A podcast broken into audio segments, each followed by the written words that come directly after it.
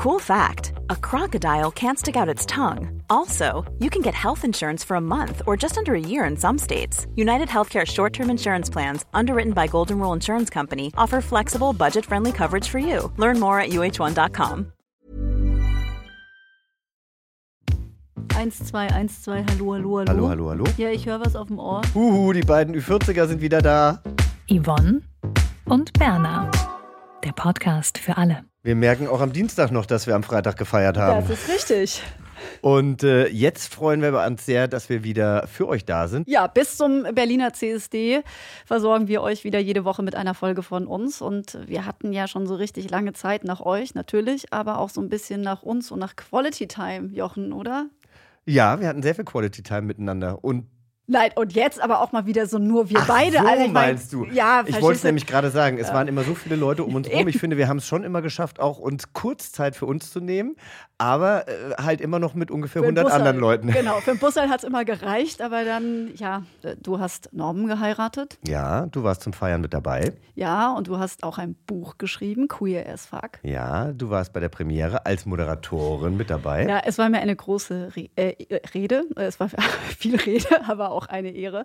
Ja, und jetzt ist es eben mal wieder soweit. Wir sitzen als Repräsentantinnen des äh, queeren und vergnüglichen Lifestyles. So kann man uns ja echt äh, getrost nennen. Ne? Also vergnüglicher Lifestyle. Das ist eigentlich ganz schön, die RepräsentantInnen des queeren und vergnüglichen Lifestyles. Ja, Äh, wir Mit sind Tiefgang. Genau, mit Tiefgang, genau. Mit Tiefgang besprechen wir jetzt nämlich heute auch ähm, dein Buch. Das ist nämlich ein sehr wichtiges, wie ich finde, ein sehr starkes.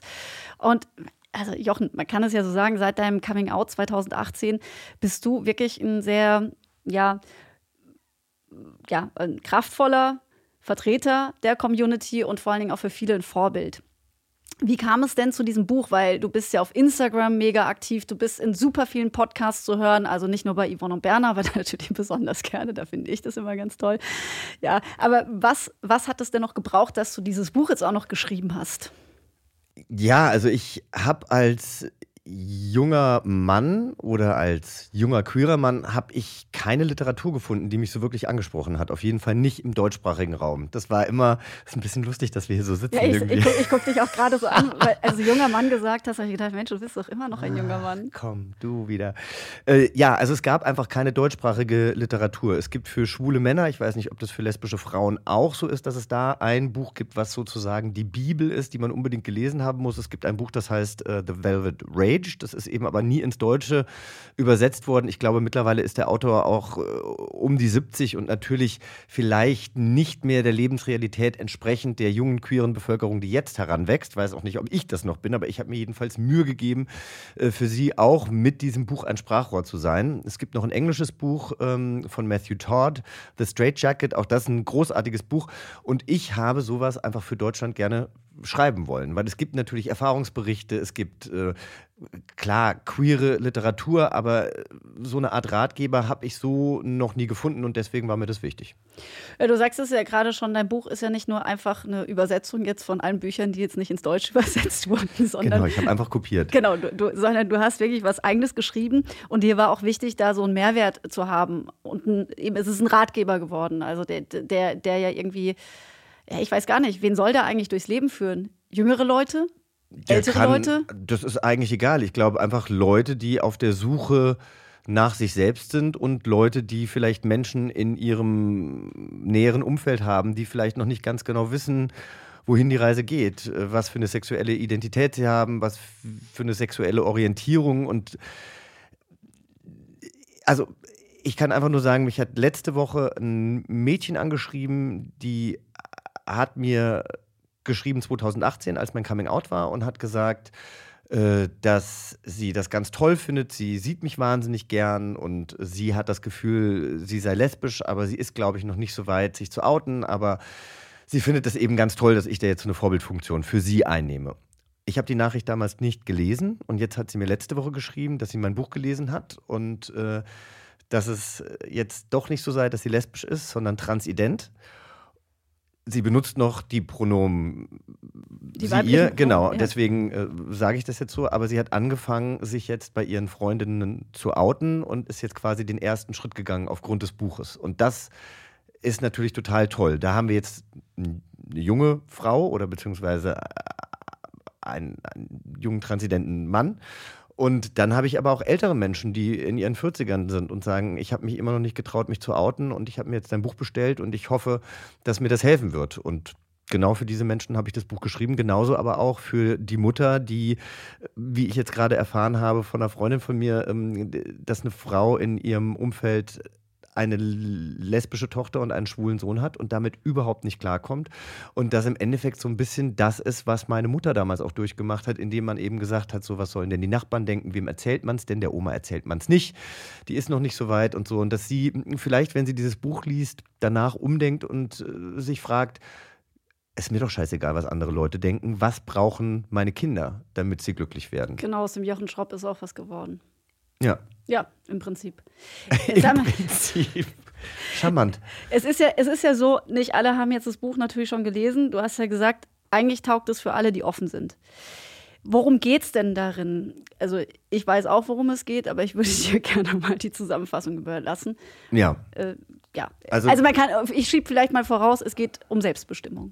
Es geht um Selbstbestimmung, es geht um Sichtbarkeit, es geht natürlich viel um meine Geschichte, die ich aufgeschrieben habe, da hatte ich auch am Anfang so ein bisschen Probleme mit, weil ich jetzt im Endeffekt, und ich glaube, es ist gut so, aber offener war, als ich mir das am Anfang eingestehen wollte. Ich glaube, ich habe eigentlich gedacht, dass ich viele Details weglasse, habe aber dann gemerkt, dass man einfach schon also wenn ich erwarte, dass andere Leute offen mir gegenüber sind, dann muss ich auch offen mit den Leuten sein und dann muss ich quasi blank ziehen sozusagen und das habe ich auch gemacht. Das ist später ein bisschen schwierig gewesen, als ich das Buch nochmal gelesen habe, denn die Lektorin sagte, lies das Buch bitte nochmal, bevor es rauskommt, weil der Abgabeprozess äh, war im Dezember und dann liest es ja eine Lektorin und so weiter und so fort.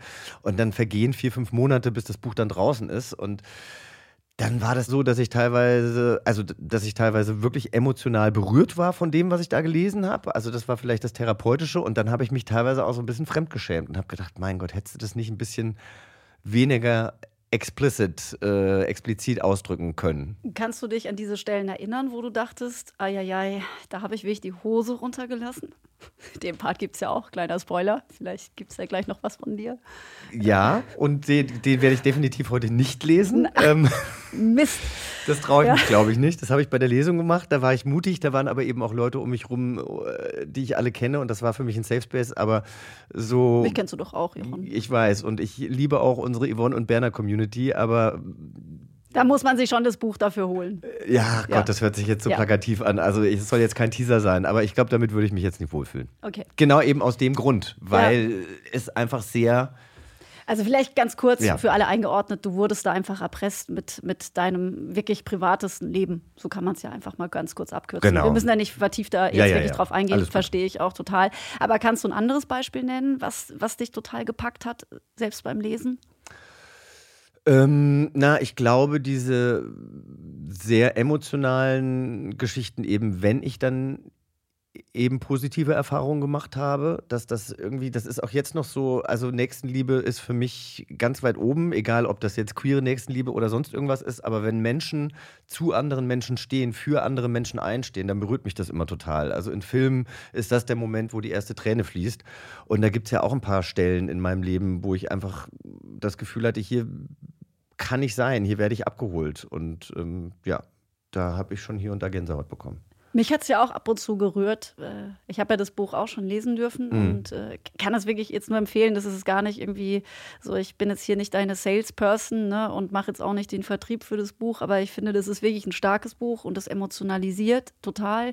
Und da gibt es natürlich diese Momente über diese Erpressung, haben wir gerade schon geredet, die einfach irgendwie so scheußlich ist, weil es so das Abgründige es ist ja, ja, man muss ja sagen, es war zeigen. ja keine richtige Erpressung, weil es, wurde ja von mir nichts gefordert, aber es, ich wurde unter Druck gesetzt oder beziehungsweise ich wurde in eine Situation gebracht, in der ich nicht sein wollte. Wolltest, genau, das war keine mich, freiwillige Entscheidung. Genau. Es war was aber aus deinem Privatleben, was hätte eigentlich nie das so ein äh, Umfeld erreichen dürfen, sage genau. ich mal. Genau. Und es hat mich auch einfach wirklich über Monate und Jahre begleitet und mich äh, mich irgendwie eingeschränkt und äh, mich unfrei sein lassen. Und das ist, glaube ich, das Allerschlimmste. Und da muss ich sagen, also ich bin tatsächlich fast immer gefragt worden, in fast jedem Interview, ob dieses Bücherschreiben was Therapeutisches für mich hatte.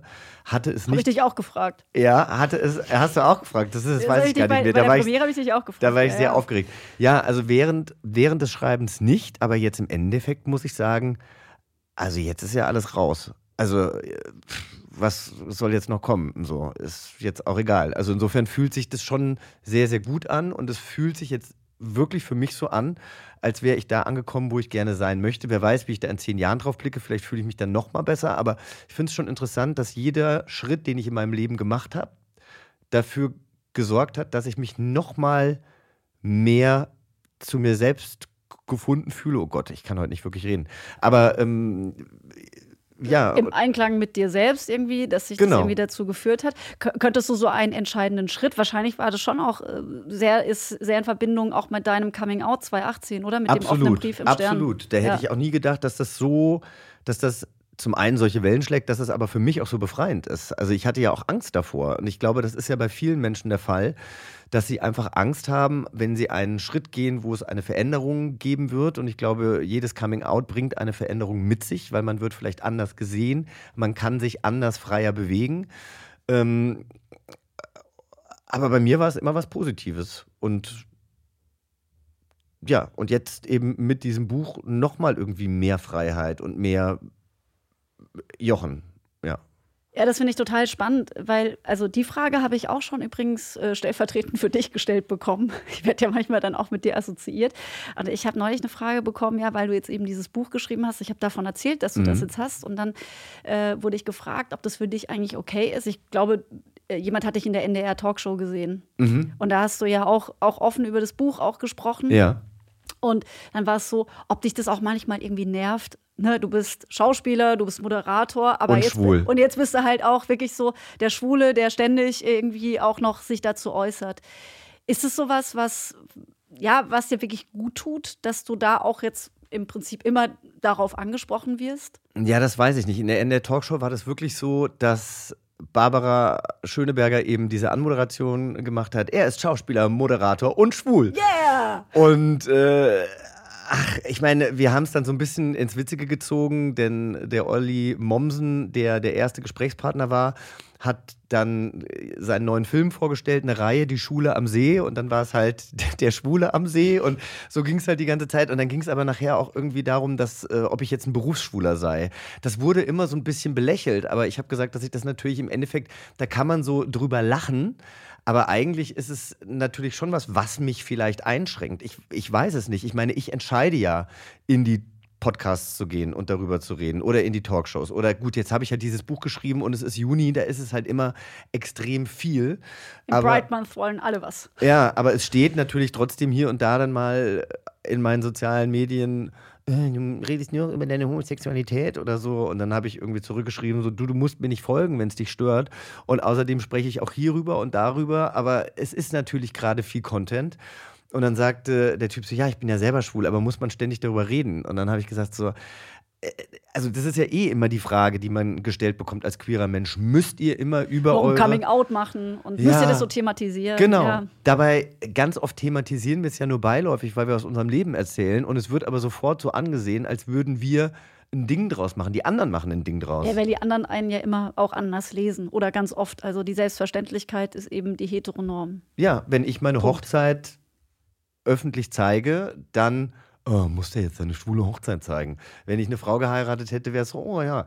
Also, und tatsächlich. Wobei ich zum Beispiel die Bunte, die er darüber berichtet hat, zum Beispiel, fand ich total unaufgeregt. Ja, weil ich Ihnen ja auch die Infos gegeben habe. Ja, klar, natürlich also, gut, aber äh, trotzdem, also es hat ja funktioniert, dass es unaufgeregt rüberkam. Das fand ich sehr angenehm. Total. Ja. Aber es ist halt trotzdem die Frage, wie ist, es bei Leuten, äh, wie ist es bei Leuten angekommen und äh, haben dann nicht auch die Leute irgendwie die Augen gerollt.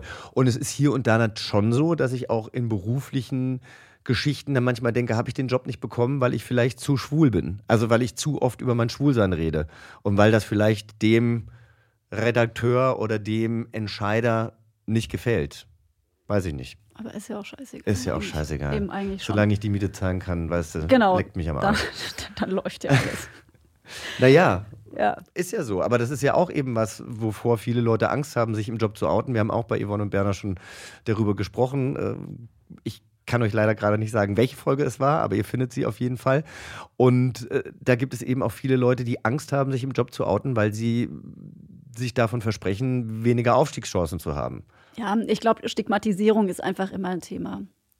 Ich glaube, es gibt auch wirklich nach wie vor noch diese Momente, wo, wo man als ähm, ich sage jetzt mal, als queere Person immer mal den Moment hat, ob man es jetzt thematisiert oder besser nicht. Und ich finde, es ist auch immer noch manchmal damit verbunden, dass immer sozusagen droht, damit aufzufallen. Ich bin ja auch Dienstleisterin, muss mit Kunden reden mhm. und dann denke ich manchmal so, okay,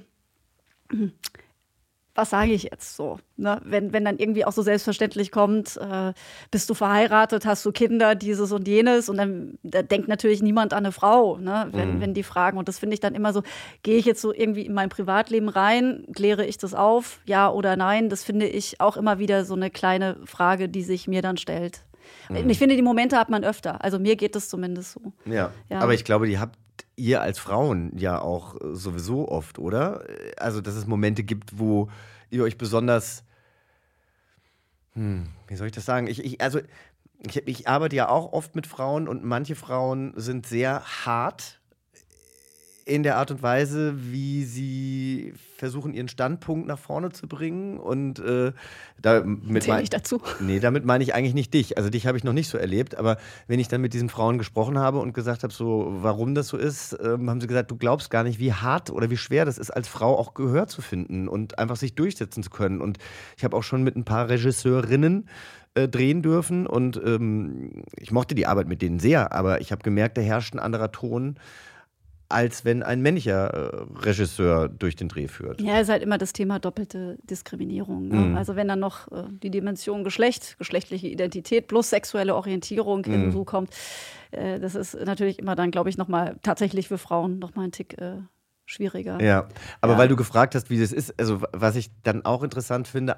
selbst im Privaten bin ich halt mittlerweile so, dass ich natürlich hier und da versuche aufzuklären und manchmal denke ich dann so, oh, halt doch einfach mal die Klappe und andererseits, also ich war heute ähm, bei einer Ärztin, zu der ich schon sehr, sehr lange gehe. Und die hat mir hier, wie du siehst, einen kleinen Marienkäfer aufs T-Shirt geklebt und hat gesagt: So, du kriegst, du warst heute so tapfer. Haben eine Infusion bekommen. Du warst heute so tapfer, äh, du kriegst einen blauen Marienkäfer, du bist im Boys Club. Und dann habe ich gesagt, du weißt schon, dass Blau auch eine Farbe ist, die Mädchen tragen können. Und dann hat sie so auf ihre Hose gezeigt, die rosa war, und sie so, ich nicht. Oh, und dann habe ich auch gedacht, okay. Was für eine Ärztin warst denn? Also, ich liebe sie. Sie ist ja. ganz, ganz toll. Aber sie ist halt, was das Thema angeht, ja. noch ein bisschen in Blau und rosa. anderen Sphären, genau.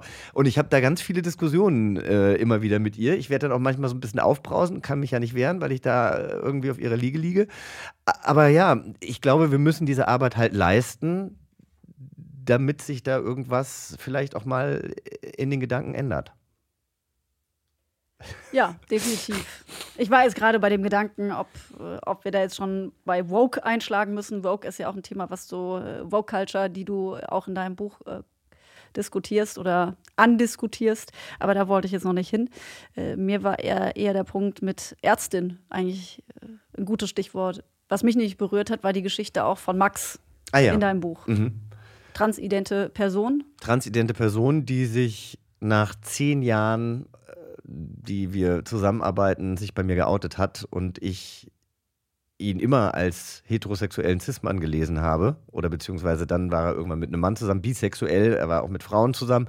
Ja, aber ähm, Max ist eben ähm, mit weiblichen Geschlechtsmerkmalen geboren worden und äh, ich habe ihn gefragt, ob ich die Geschichte erzählen kann. Den Namen habe ich geändert und er hat mir danach geschrieben und er hat gesagt, er hat ähm, er war sehr emotional berührt und hat auch ein paar Tränen verdrückt, weil er fand, dass ich das sehr schön wiedergegeben habe. Ja, weil die nee. Geschichte, ich kann es ja erzählen, also ja. die Geschichte war, war da eben, dass die Eltern ihn eben auch nicht akzeptiert haben. Die Großeltern allerdings, also da, wo die Eltern ja sagen, die bewahren wir lieber mal vor der Queerness, denen sagen wir erstmal nichts, weil die kommen aus einer anderen Generation. Seine Großeltern sind dann im Endeffekt ins Krankenhaus gegangen ähm, und haben ihn nach der geschlechtsangleichenden Operation besucht und hatten eine Karte mit, wo drauf stand It's a Boy. Und ich meine, das fand ich, finde ich, so eine schöne Geschichte. Und als er mir die erzählt hat, ähm, ja, sind mir damals auch die Tränen gekommen. Und das ist, das ist das, was ich meine mit Nächstenliebe. Also das ja. Fand ich sehr, sehr schön.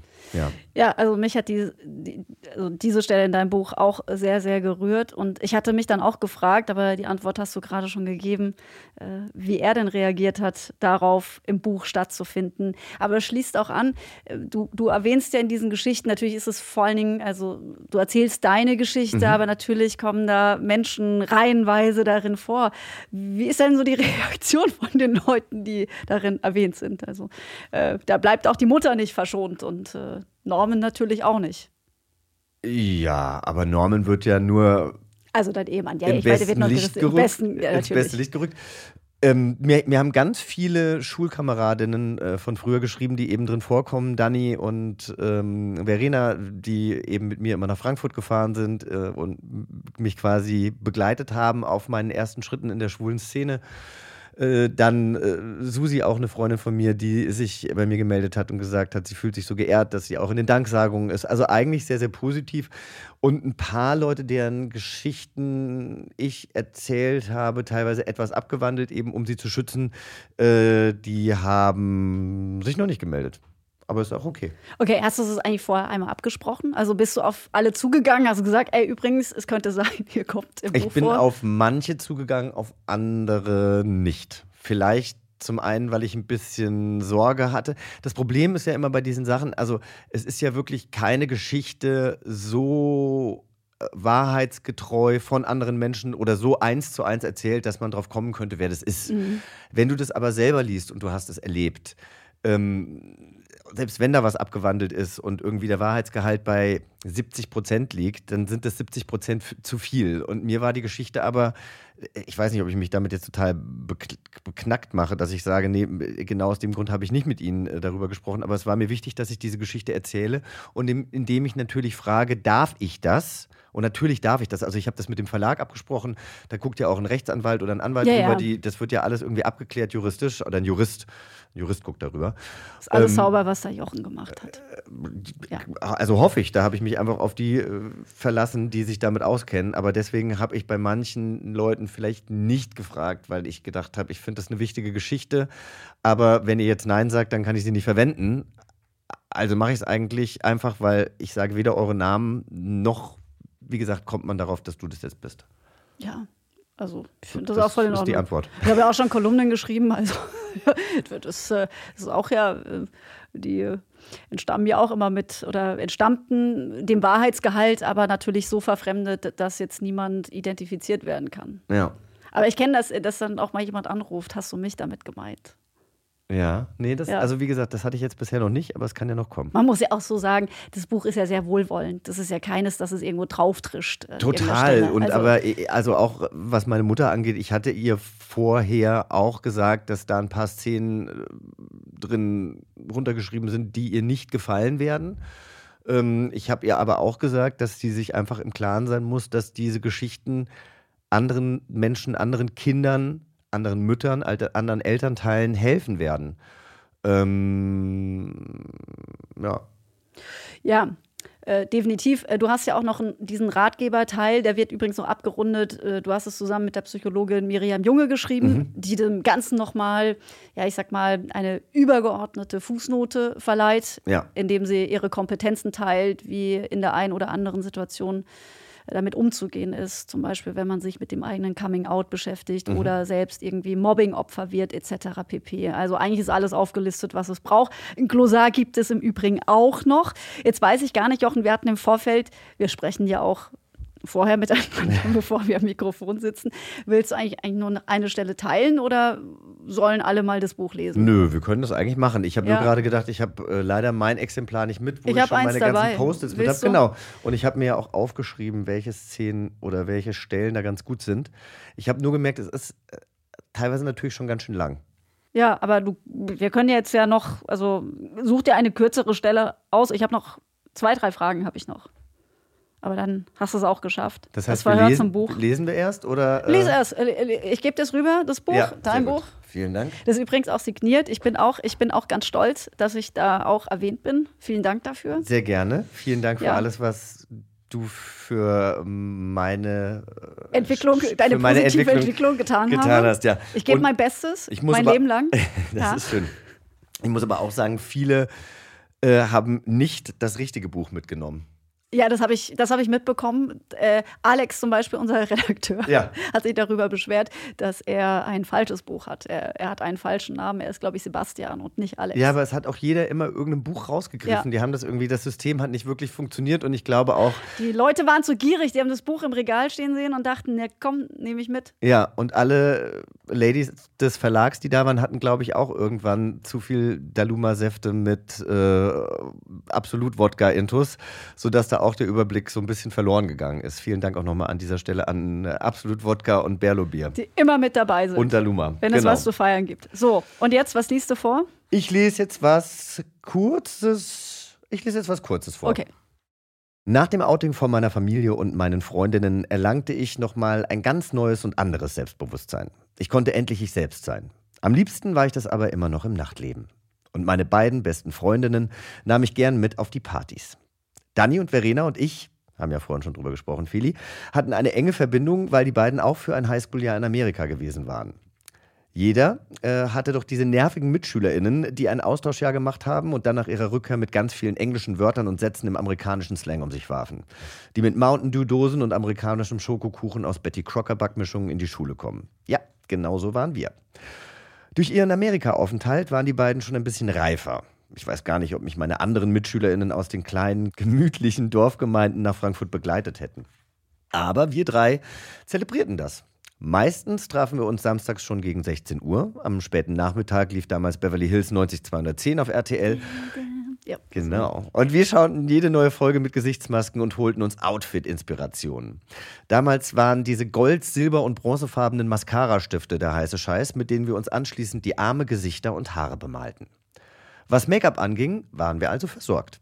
Was Mode betraf, mussten wir jedoch ein ganzes Stück weiterfahren, denn H&M gab es damals nur in Frankfurt, weshalb ich mich an den Wochenenden dort mit halbtransparenten Netzoberteilen und Satinhosen eindeckte. Sollte ich vielleicht mal probieren, Feli, meinst du nicht? Bitte. Heute unvorstellbar, naja, vielleicht auch bald nicht mehr. Aber genauso ging ich in die Clubs und was soll ich sagen, ich war kein schlechter Wurf. Die Jungs, die ich hübsch fand, die lernte ich auch kennen. Danny und Verena waren währenddessen mittendrin und fanden das alles wahnsinnig aufregend. Wir hatten mittlerweile in Frankfurt eine richtige Clique, in der wir uns total wohlfühlten. Außerdem boten die beiden mir an, dass sie die Strecke nach Frankfurt im Wechsel fuhren. Nein, Jochen, du sollst dich dieses Wochenende amüsieren und Spaß haben, hieß es ständig. Denn den beiden war wichtig, dass ich eine gute Zeit hatte.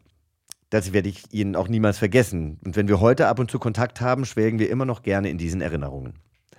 Während ich also vor allem an den Wochenenden meine neue Freiheit genoss, war das Outing bei meinen Eltern immer wieder Thema. Auch weil sie ständig, mal bewusst, mal unbewusst mit Situationen konfrontiert wurden, mit denen sie nicht umzugehen wussten. Nachdem ich mittlerweile gänzlich in der Frankfurter Szene angekommen war, lernte ich dort natürlich auch regelmäßig Männer kennen. Und manchmal waren die um einiges älter als ich. So wie Jürgen, sein Freund Stefan und René, ein Kosmetiker, der sehr gepflegt war und deshalb auch liebevoll Renate genannt wurde. Freunde hatte ich nach meinem Outing schon gehabt, meine Eltern hatten auch davon gewusst und es war okay gewesen. Diese Beziehungen waren recht kurz, sie gingen meist nicht länger als drei Monate. Ich durfte bei ihnen und sie bei mir übernachten, das war in Ordnung, zumindest solange der Junge als heterosexuell gelesen werden konnte. Jürgen, Stefan und René wohnten in Speyer, weshalb wir uns meist auf der ungefähren Hälfte der Strecke in Frankfurt trafen. Ab und an besuchte ich die Jungs aber auch in Speyer, übernachtete dort und fuhr am nächsten Tag zurück in mein Heimatdorf Langöns. Aber als meine Eltern beschlossen, mal wieder ein Wochenende bei meiner Oma zu verbringen, lud ich die drei kurzerhand zu uns nach Hause ein. Für meine Eltern ging das in Ordnung. Sie fuhren am Samstag los und wollten am Sonntagnachmittag zurück sein. Ich kannte den minutiös geplanten Ablauf in- und auswendig, schließlich war ich selbst oft genug dabei gewesen.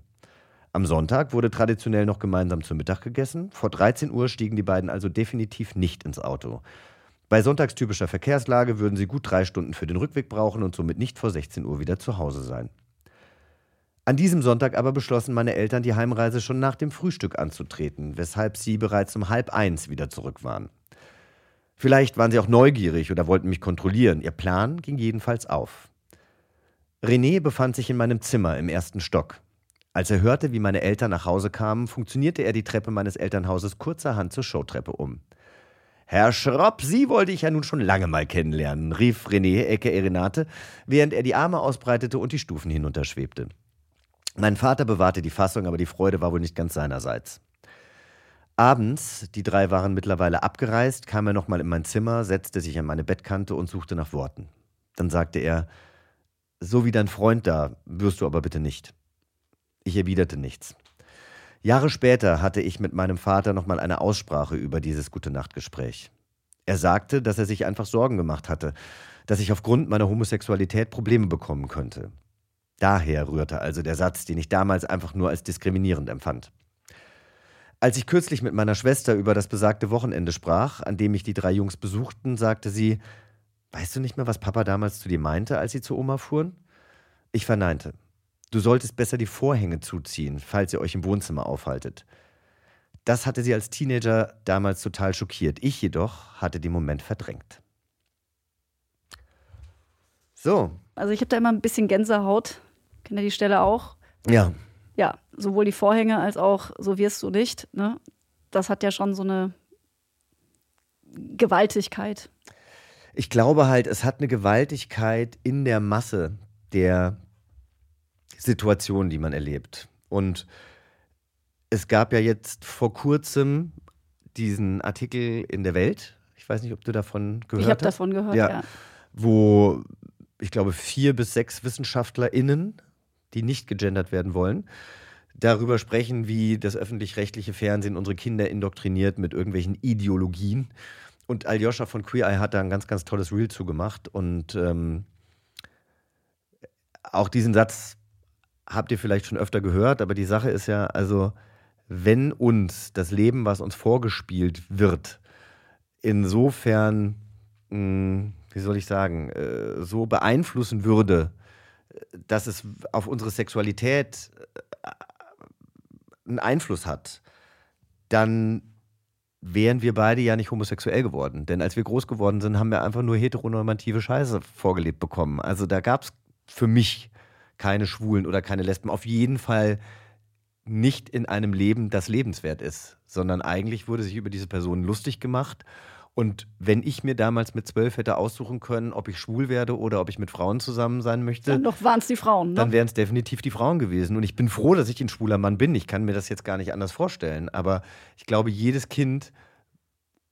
hoffentlich irgendwann nicht mehr. Und ich hoffe, dass es auch schon viele ja, Lebensmodelle gibt, die, die, die Kindern was anderes vorleben.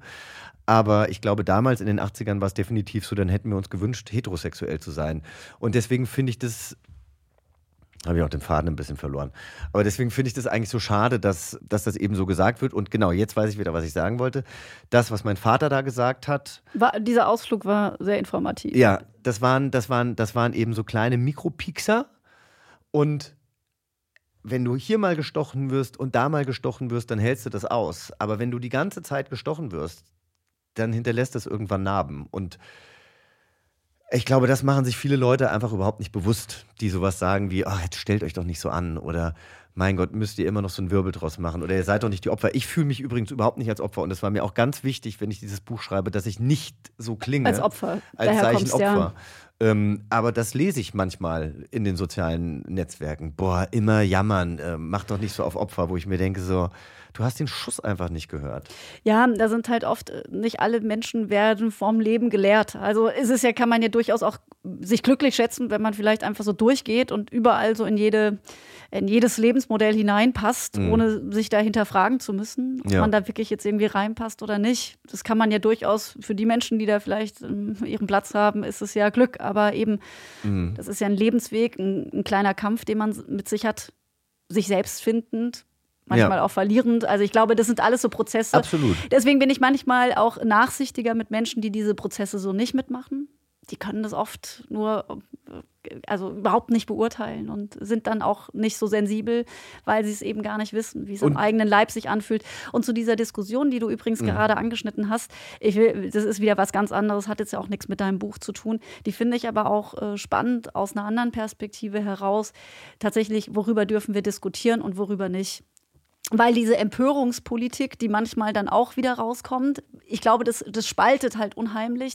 Ich finde, manchmal die Fronten da auch schon so verhärtet, wie wir das irgendwie miteinander diskutieren. Deswegen finde ich so ein Buch, was du geschrieben hast, sehr hilfreich, weil es auf eine sehr sensible Art und auf eine Lebensgeschichte ja auch basierend ist, wo man sehr gut hinterherkommt, wie man ne. das mit den Stichen noch besser versteht. Weißt du, wie ich meine? Ja, also absolut, das andere genau. ist so ein bisschen so abstrakter. Genau. Ja. Und aber ich habe ja dann so ein paar von diesen Wissenschaftlerinnen und Wissen. Nee, die wollen ja einmal von diesen Wissenschaftlern. Nein, du kannst, wir können es lassen. Nee, also ja, ja eben. Wir, sie sind Frauen, auch teilweise Frauen. Das finde ich halt auch krass. Ich habe die dann so ein bisschen gegoogelt und habe mir dann das eine Twitter-Profil angeguckt und äh, Mutter, Texter, Biologe und dann irgendwelche komischen Weisheiten von irgendwelchen kleingeistigen Nazis. Also es ist unfassbar, muss ich sagen. Und wenn du die dann teilweise anguckst, arbeiten die hier an der Humboldt-Uni und äh, haben einen Lehrstuhl. Also was?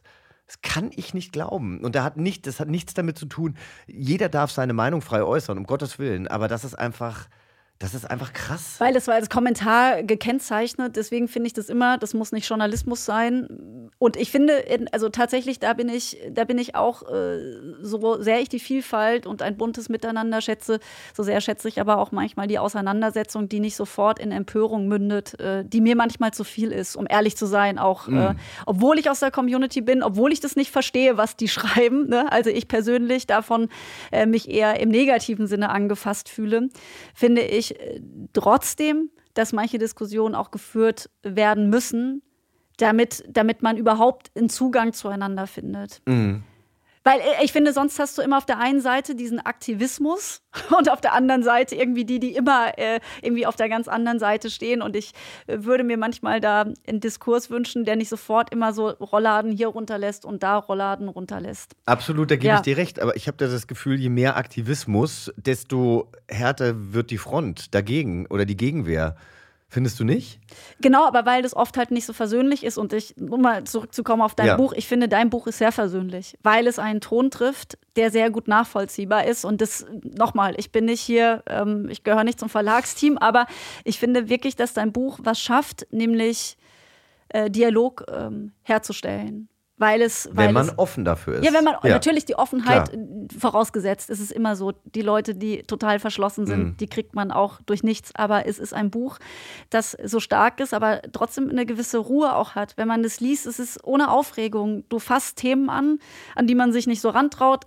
Hab's bei der Buchpremiere auch gesagt, mir ist noch mal ein bisschen Nachhilfe beim Thema Cruisen gegeben und bei zwei, drei anderen Themen auch. Ich traue es mich gar nicht zu sagen, Schuh des Manitou. Mir war das auch überhaupt nicht klar, dass es so ein erfolgreich, erfolgreicher Film ist. Der neun erfolgreichste deutsche Film aller Zeiten überhaupt. Ja. Und sowas. Das sind jetzt ja nur Nebensächlichkeiten. Ich will nur sagen, äh, du lernst da wirklich was das Leben so schreibt. Und ich finde, das ist wirklich eine, eine ja, das hast du wirklich vorbildhaft irgendwie hinbekommen. Mhm. Diese, das ist, das ist, finde ich, ein unaufhörliches, äh, eine Art, die, die wir eigentlich viel mehr haben sollten, äh, die nicht so marktschreierisch ist und durch diese Geschichten auch besticht. Und ich würde, wir sollten diesen Wissenschaftlern vielleicht allen äh, mal dein Buch nochmal zusenden. Habe ich mir tatsächlich ja. auch gedacht. Ja. Und dann habe ich aber, dann habe ich aber einfach gesehen, mit wie viel Aggression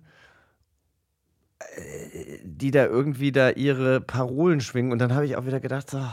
Aber gleichzeitig geht doch die Gegenaggression dann auch weiter. Die Empörungskultur ist doch auch riesig. Also ich finde, das ist eben auch so das, ist es dann immer ganz, ganz eindeutig, wie dann die Fronten wieder sind. Und das finde ich dann auch, ich persönlich schade. Das ist meine Meinung. Und ich weiß auch, dass ich da anecke, weil ich da wahrscheinlich zu, vielleicht auch an Stellen zu naiv bin, dass ich glaube daran, dass wenn man ins Gespräch kommt, auch vieles irgendwie besser lösen kann. Aber mich nervt es dann halt manchmal, wenn dann die Timelines überall voll sind und alle regen sich einfach immer nur noch auf. Und keiner hat es gelesen. Und keiner hat es gelesen, genau. Und dann finde ich, das ist wie mit Kathleen Stock, Material Girl. Ich habe dieses Buch gelesen. Das ist eine Verfechterin der binären Geschlechterwelt. Mhm. Ich will mich dazu jetzt gar nicht mit Aussagen aus dem Fenster hängen. Nur ich finde manchmal Leute lest doch einfach ein bisschen mehr. Und nur noch Meinungen irgendwie weiterzutragen, ist einfach ähm, auch nicht, äh, ja, da hat man nicht unbedingt mehr Wissen. Ich will es mal äh, vorsichtig formulieren. Aber ja. was ich ganz interessant fand, ich sag äh, jetzt, ich erzähle die Geschichte einfach so, wie sie war. Ihr könnt darüber denken, was ihr wollt, weil es soll jetzt auch keine Werbung für den Axel Springer Verlag sein, aber ich war am Wochenende eben auf einer Party und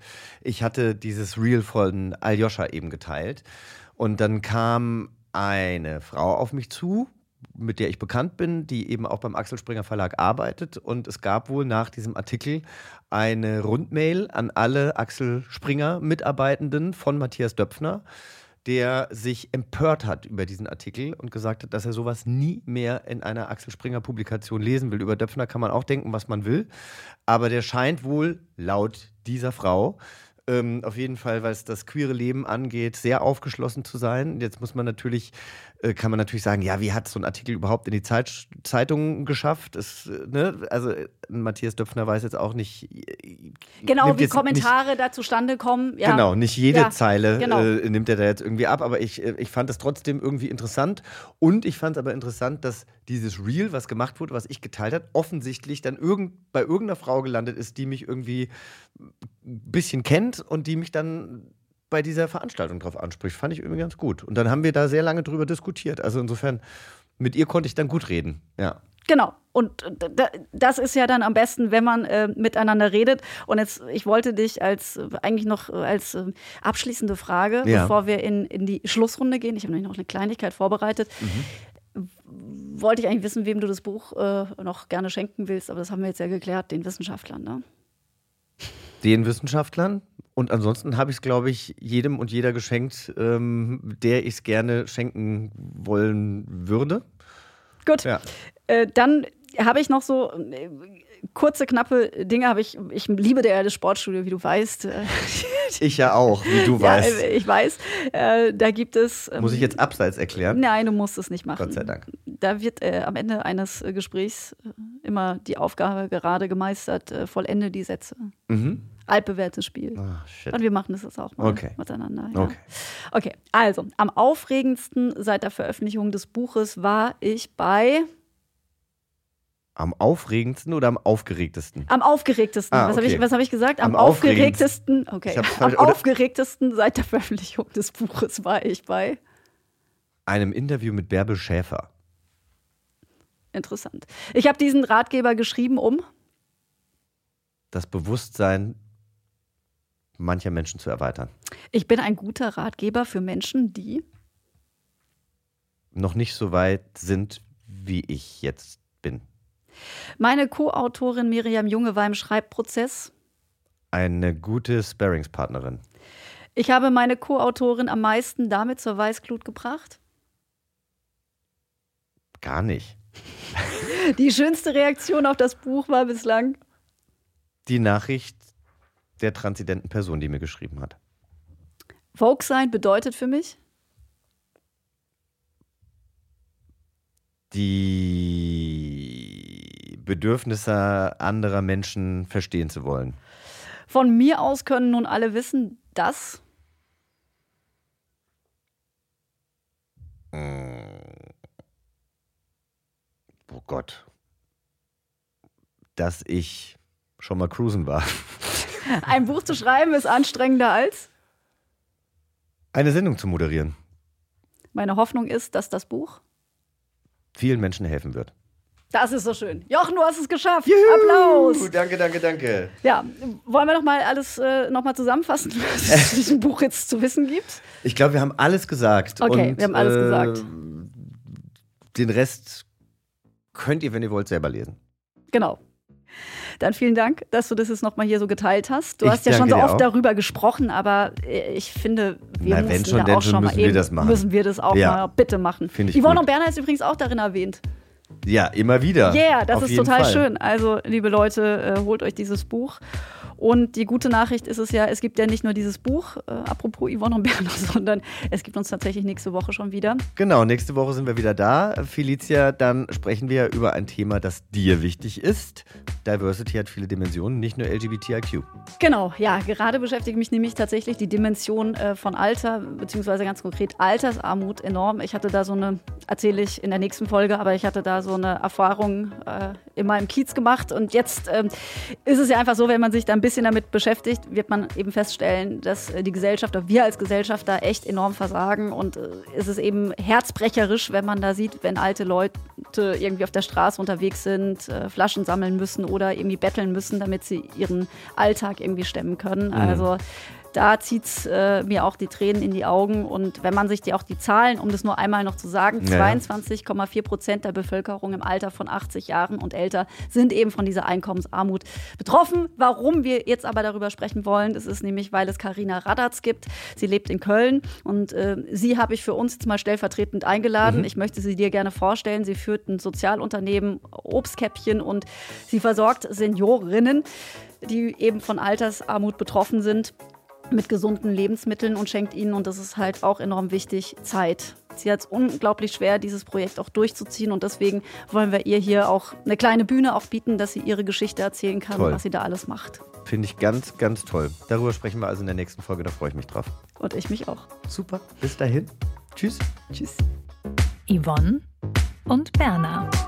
Der Podcast für alle. Planning for your next trip?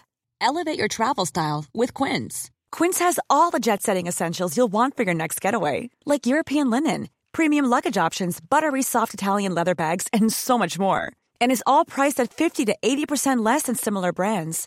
Plus, Quince only works with factories that use safe and ethical manufacturing practices. Pack your bags with high-quality essentials you'll be wearing for vacations to come with Quince. Go to quince.com slash pack for free shipping and 365-day returns.